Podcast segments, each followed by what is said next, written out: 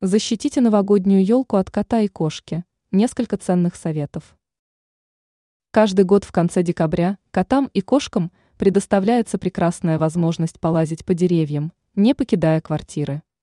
Как говорится, у кого новогодняя елка не падала, но кошатники знают об этой беде не понаслышке, и кроме огоньков с игрушками готовят украшения иного рода.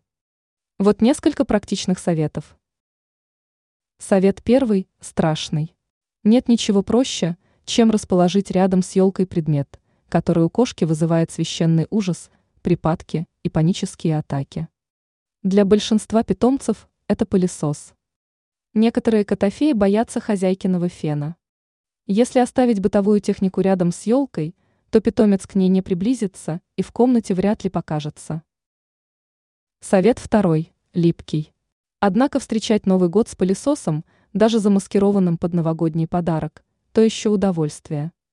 Можно расстелить под елкой пищевую пленку или скотч, липкой стороной вверх. Кошки не любят, когда к ним что-то прилипает по непонятным для них причинам.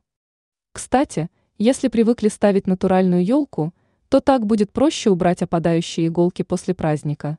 Просто сверните пленку. Совет третий – ароматный. Кошки не любят аромат цитрусовых, а Новый год сложно представить без запаха мандаринов. Кожура цитрусовых под елкой или на елке не испортит праздничную атмосферу. Также можно воспользоваться спреями для обработки мебель и ковров, чтобы питомцы не драли их когтями.